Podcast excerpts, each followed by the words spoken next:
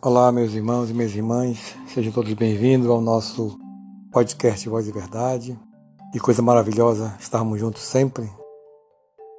E esta semana, no dia 20 e 27, nós vamos dedicar o podcast desta semana ao bispo e doutor da igreja, o patrono dos confessores e teólogos da doutrina moral, um santo que nasceu na Itália em 1696, numa família de nobres, tornou-se advogado aos 16 anos, doutor né, em direito civil e eclesiástico. E nós vamos estar falando justamente essas duas semanas, no dia 20 e 27, sobre Santo Afonso Maria de Ligório, onde o nome real dele, o nome completo, é Alfonso Ligório. Nesse dia 20, nós vamos estar ouvindo a história da vida desse homem. Hoje santo, reconhecido pelo mundo inteiro no dia 27 estaremos falando sobre a novena de Santo Afonso, o novenário dele, até porque dia 1 é o dia de celebrarmos Santo Afonso. 1 de agosto? Por que isso? Porque foi justamente a data em que ele faleceu, né, aos 91 anos de idade. Iniciemos esse nosso momento de conversa em nome do Pai, do Filho e do Espírito Santo.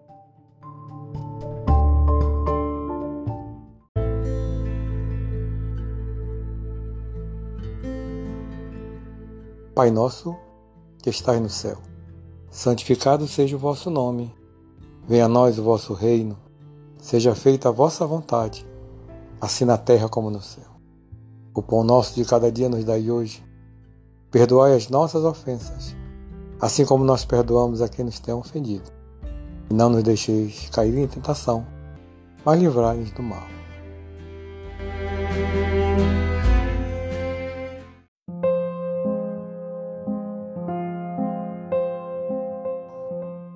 Ave Maria, cheia de graça, o Senhor é convosco. Bendita sois vós entre as mulheres, e bendito é o fruto do vosso ventre, Jesus. Santa Maria, Mãe de Deus, rogai por nós, pecadores, agora e na hora de nossa morte. Amém.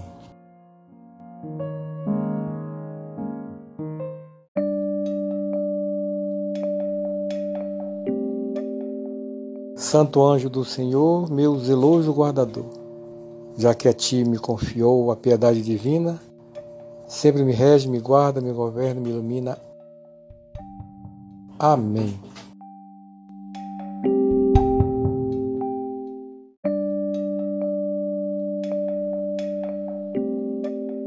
E esse momento, vamos ter um canto de inspiração, de luz. Ouçamos o canto do Espírito Santo.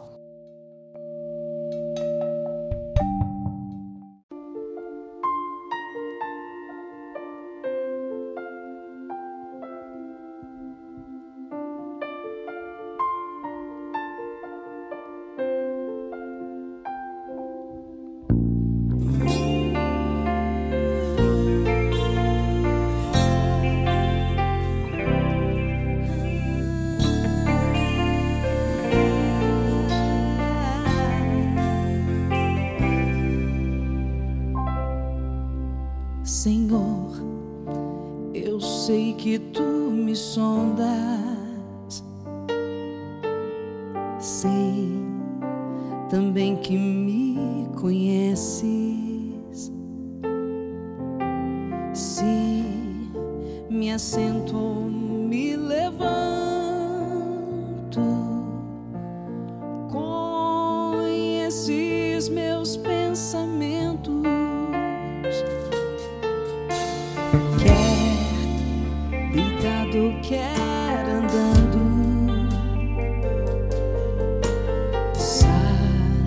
crystal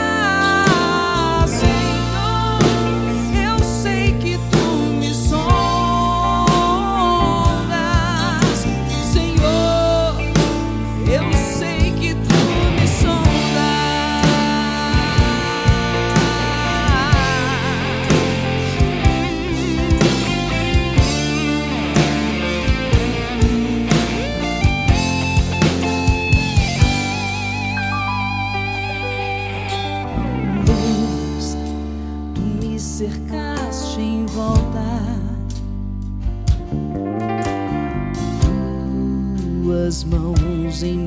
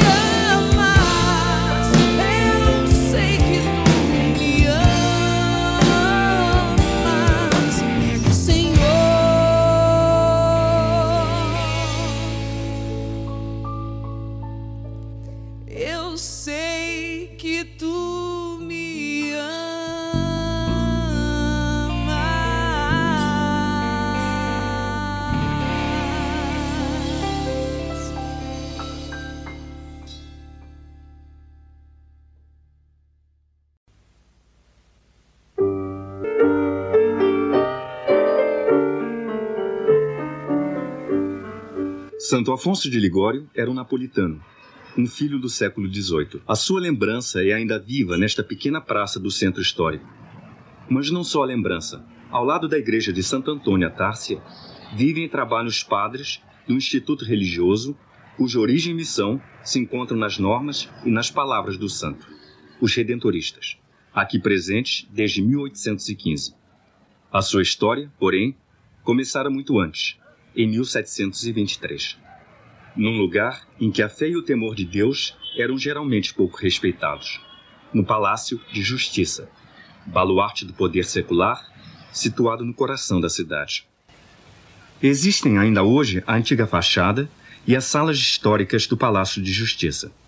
E aqui foi honrada a memória de Afonso de Ligório com uma lápide comemorativa. Aos 16 anos de idade, era já doutor em Direito Civil e Canônico e começou a exercer a atividade forense aos 19 anos. Justiça. No Reino de Nápoles, isso significava alta consideração e carreira. Estamos em 1723. Devido a uma maquinação política, Afonso perdeu uma causa sensacional. Ó mundo, agora te conheci. Exclamou o advogado Ligório, abandonando para sempre o Tribunal de Justiça. Mas uma outra porta se abriu. Após quatro semanas de decepção e desânimo, no dia 29 de agosto de 1723, o jovem cavaleiro Afonso de Ligório entrou na igreja de Santa Maria della Mercede. Ajoelhando-se diante da imagem de Nossa Senhora, depôs o seu espadinho de cavaleiro e fez voto de se ordenar sacerdote. E o Senhor disse-lhe: Deixa o mundo e entrega-te a mim. Mas o Jesus que o chamava não era para ele só um menino encantador. Era também o homem flagelado, sofredor e maltratado, como representava as imagens das galeras de seu pai, Dom Giuseppe de Ligória. Ao princípio do século XVIII, Nápoles era o porto militar de uma frota que se mobilizava, sobretudo, contra os ataques muçulmanos. Um dos capitães dessas galeras era Dom Giuseppe de Ligória, que de simples oficial chegara a ser comandante. No dia 17 de setembro de 1696, sua mulher, Dona Ana Cavalieri, deu à luz a um menino. Na sacristia da igreja de Santa Maria de Verdini conserva-se o livro dos batizados. O sacerdote mostra-nos o último registro do mês de setembro de 1696. No dia 29 de setembro de 1696, foi batizado por mim, padre Giuseppe del Mastro Alfonso Maria de Ligori. Cem anos mais tarde, foram acrescentados alguns avermamentos. Beatificado, canonizado, declarado doutor da Igreja. Aqui, em Marianella, perto de Nápoles, na casa de campo dos Ligori, foi criado Afonso como primogênito. Visitando as dependências do palácio ainda existentes, podemos imaginar facilmente o bem-estar em que vivia esta família nobre. Dom Giuseppe Ligori decidiu que Afonso estudasse em casa.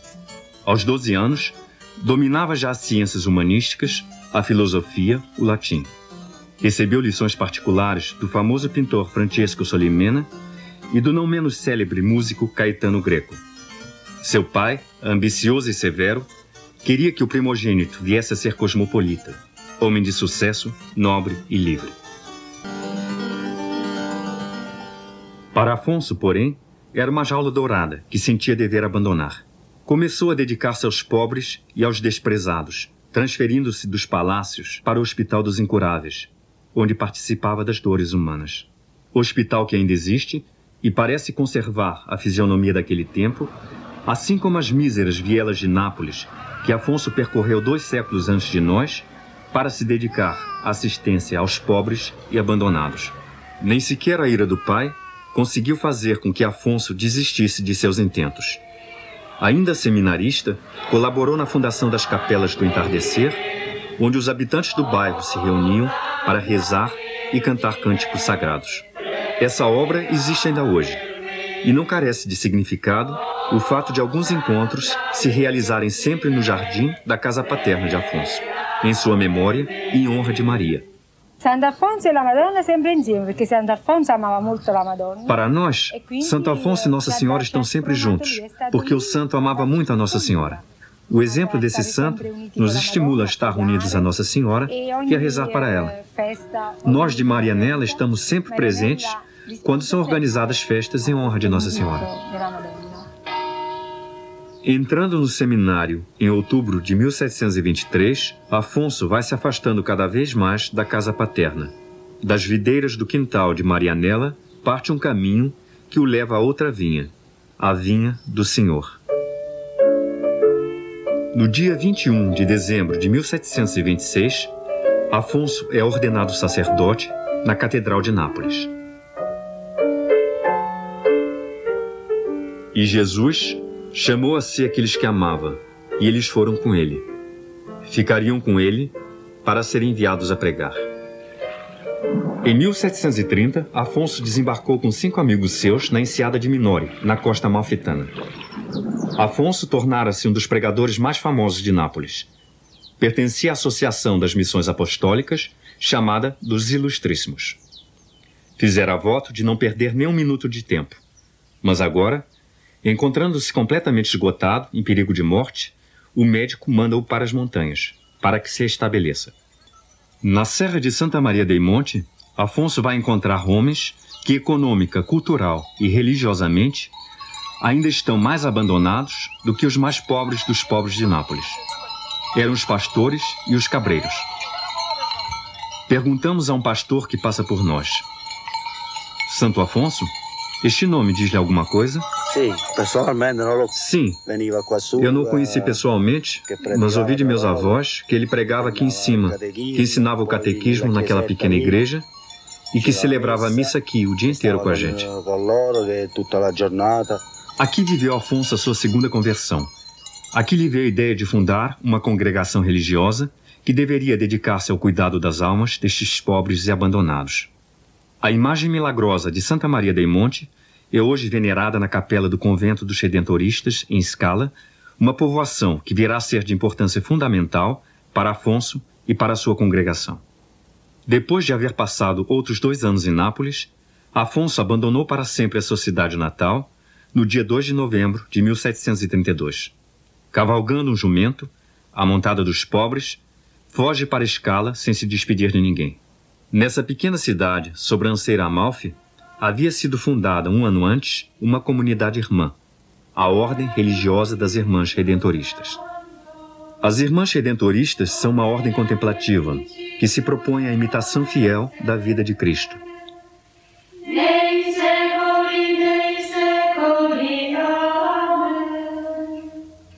Foi sua fundadora, Irmã Maria Celeste Crostarossa, ex-carmelita. Fundou o primeiro mosteiro e, sempre apoiada pelo bispo, favoreceu e animou o projeto de Afonso. Não muito distante do mosteiro das Redentoristas, encontra-se a Casa Anastásio, hoje abandonada e que foi a primeira morada de Afonso. Na manhã do dia 9 de novembro de 1732, sob a presidência do bispo Falcoia, a nova congregação reuniu-se na capela provisória. Meditaram longamente, cantaram a missa do Espírito Santo e entoaram o Te Deum. Assim, foi fundada a congregação do Santíssimo Redentor, os Redentoristas. Afonso de Ligório tinha 36 anos e a sua concepção de uma nova comunidade lentamente ia tomando forma. Retirava-se com frequência a uma gruta próxima para meditar e refletir sobre o desenvolvimento futuro da comunidade. Segundo uma piedosa lenda, Nossa Senhora aparecia-lhe nessa gruta, dando-lhe sugestões e normas para o novo instituto missionário. Mais tarde, construíram uma capela nesta gruta. A meados de dezembro de 1732, começou na Catedral de Scala a primeira missão contínua do novo grupo de missionários. As palavras de Afonso contêm já a definição do seu apostolado. Se o pecado do homem é grande, o dom da redenção é muito maior. Seja-me, pois, permitido exclamar também: Alegrai-vos, filhos de Adão. Alegrai-vos e não estejais abatidos. Não tenhas medo se sois fraco e não sabeis como repelir o inimigo. Não tenhas medo, porque Deus, Ele próprio, virá redimir-vos. A cruz do santuário de Escala na cripta da catedral. Um confessionário. Meditação e penitência levam à reconciliação com Deus, conosco mesmos e com o próximo.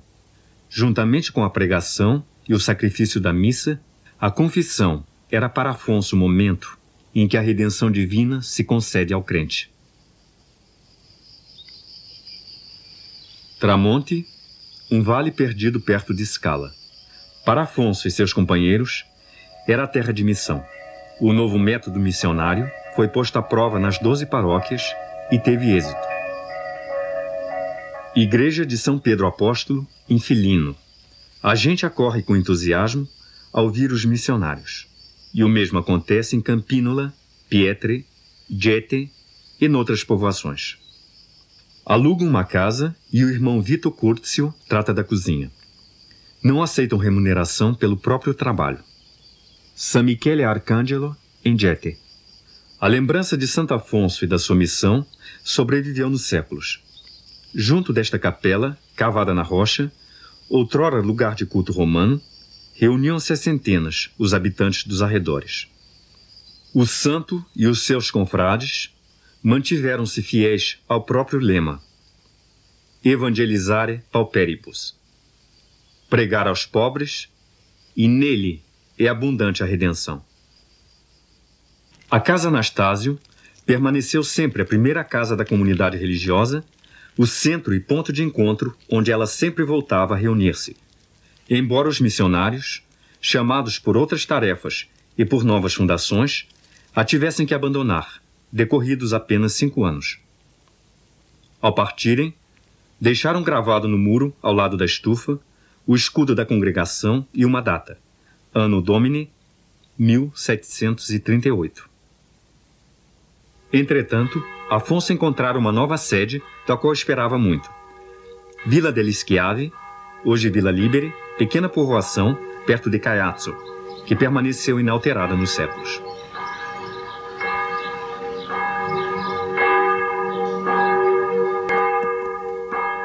A pequena igreja de Santa Maria e a casa anexa, confiada a Afonso na primavera de 1734. Santo Afonso queria transformá-la num verdadeiro convento e em centro de exercícios espirituais. Era aqui também a sede do noviciado. Afonso deu logo início à sua característica cura de almas, ou seja, a missão contínua. Meditação ao povo todas as manhãs e à tarde, visita ao Santíssimo Sacramento, pregação e catecismo. Ao longo das paredes da igreja, vemos ainda as cruzes levadas às missões das paróquias circunvizinhas. Mas as suas esperanças e projetos não se puderam realizar em Vila del Schiave. Passados três anos, após uma série de intrigas, ameaças e até agressões ao convento, os missionários tiveram que abandonar este lugar para sempre. Os vales, à volta de Tiorani, apresentam-se ainda hoje tão tranquilos como naquela manhã do dia 4 de março de 1736, dia em que começou nestes lugares a missão dos redentoristas. E aqui, Afonso continua a ser festejado todos os anos, precisamente como há 250 anos.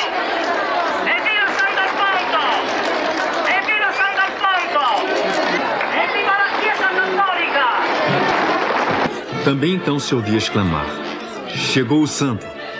Repique de sinos, música e foguetes saudavam a chegada dos missionários. Tanoia, biógrafo de Afonso e seu contemporâneo, escreveu: Passado pouco tempo, Tiorani não se reconhecia a si mesmo. Foram banidas rixas e rancores.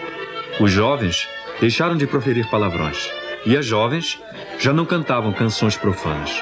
Nas casas e pelas colinas, ouviam-se ressoar as canções religiosas de Afonso. Igreja Paroquial de San Nicola.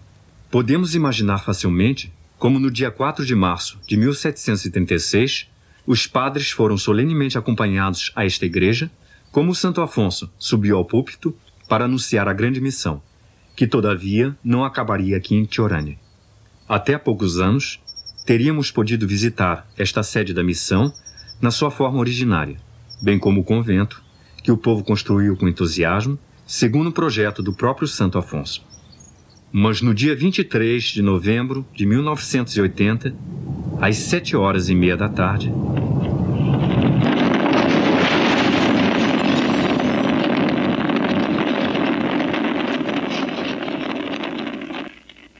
o terremoto destruiu a igreja paroquial, a igreja dos redentoristas e grande parte do convento.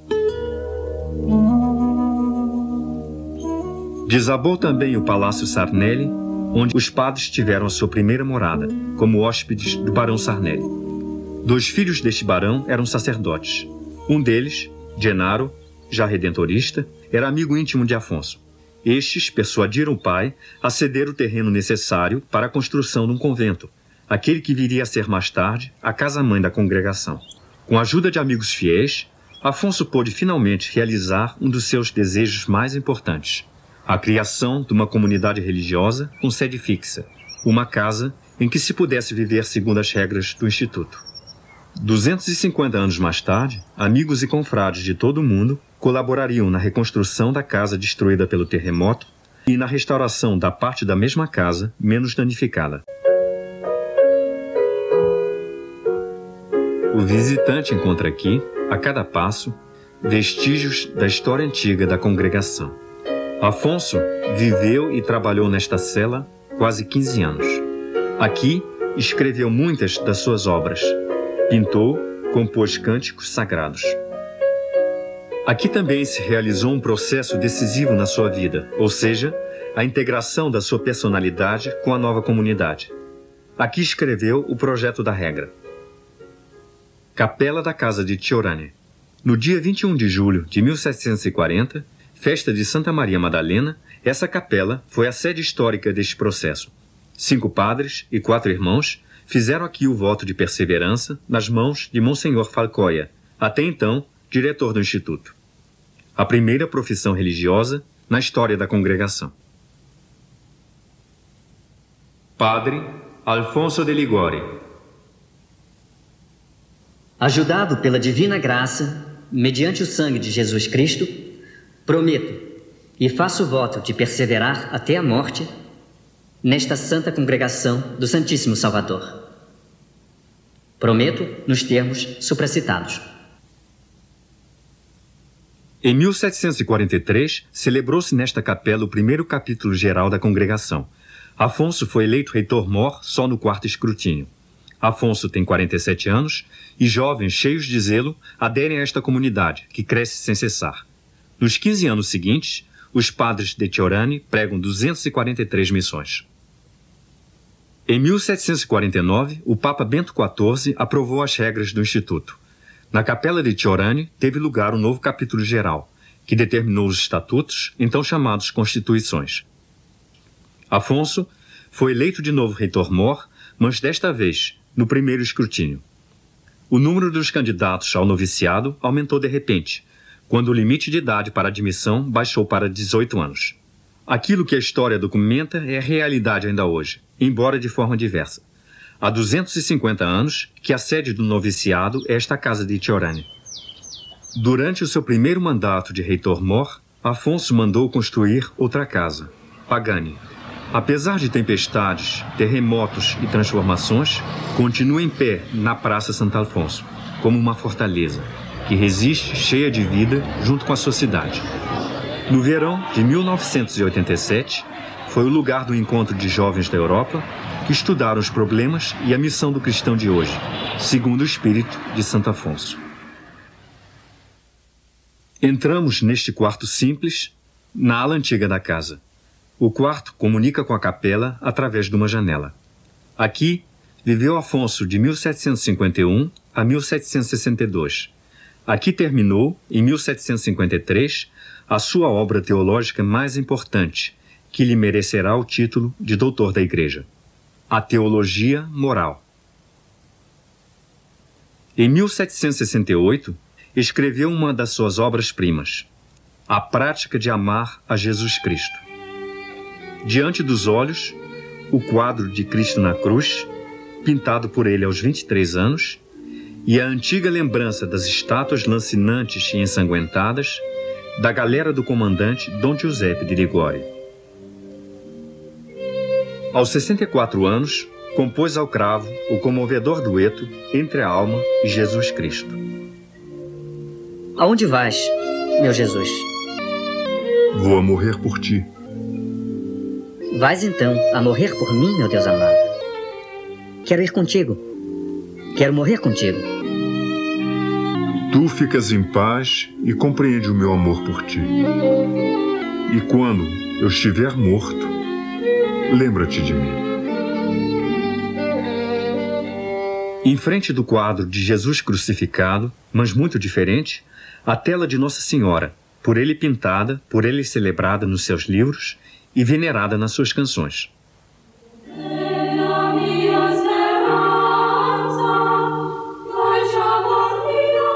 O grande meio da oração. Este livro pertence à série de escritos que tratam das questões práticas de fé.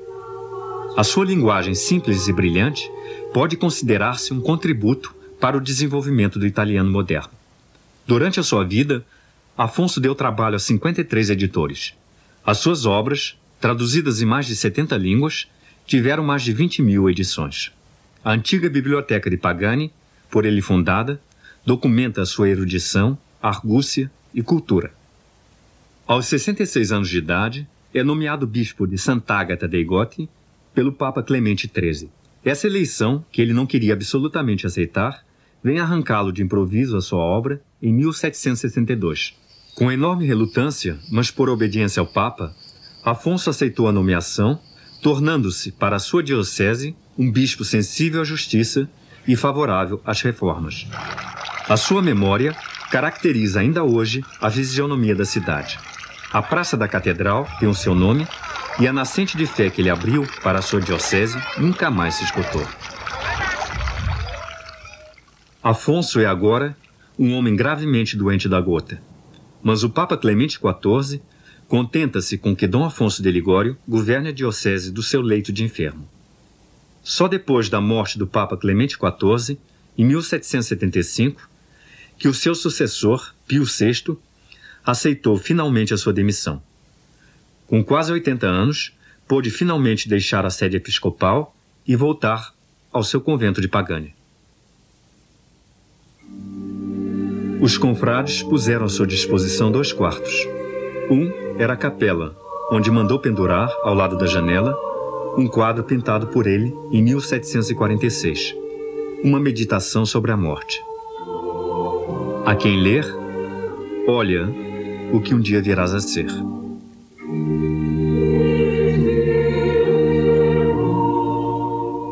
Ao lado, um pequeno aposento, quarto de dormir e de trabalho.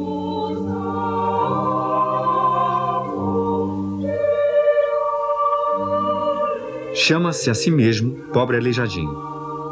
E não exagera. Passa quase todo o tempo numa cadeira de rodas. Comer é para ele um tormento. E quando trabalha a escrivaninha, encosta de vez em quando a testa uma pedra fria de mármore para aliviar a dor de cabeça contínua.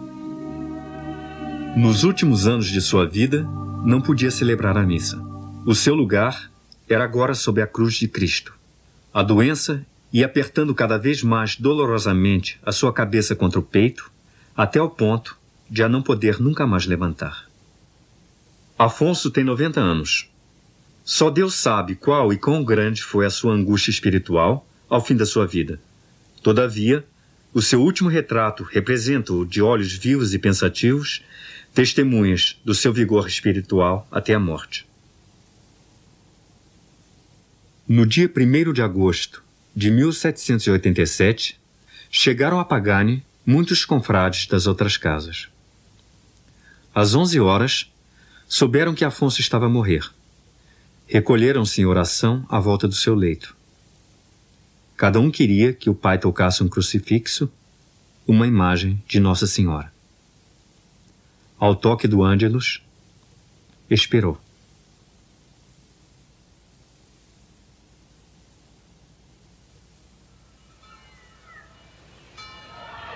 Séculos mais tarde, Pagani, dia 1 de agosto, ao meio-dia, ressoam as badaladas do Ângelus. Quando Afonso morreu, em 1787, a notícia da sua morte difundiu-se instantaneamente por toda a cidade. Morreu o santo! Uma multidão enorme acorreu ao convento.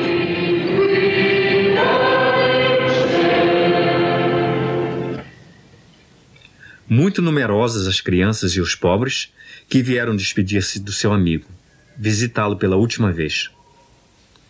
E hoje, como então, continuam a fluir. Não esquecem seu amigo e pai.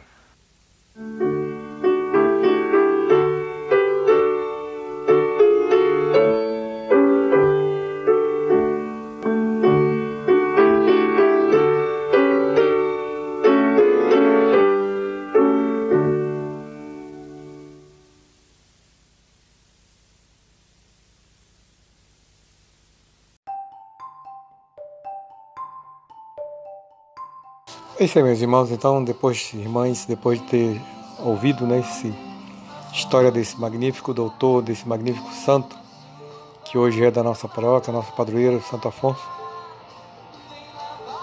vamos nos preparar para os festejos que não haverá em função dessa pandemia, mas fica guardada no coração de cada um de nós esta lembrança da vida deste santo.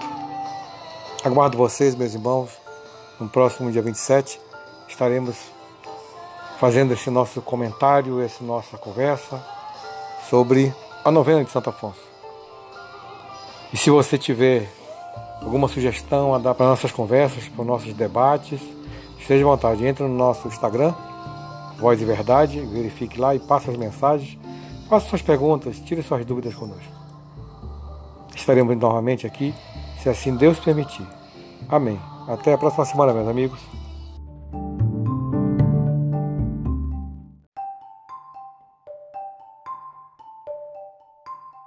Este episódio foi realizado com a apresentação e roteiro de Paulo Sarrafi, direção, edição e arte de Wilson Negreiros. Nos apoie também enviando seu comentário em texto ou em áudio através do Anchor. Saiba mais nos visitando na nossa página no Instagram, arroba podcast Voz e Verdade.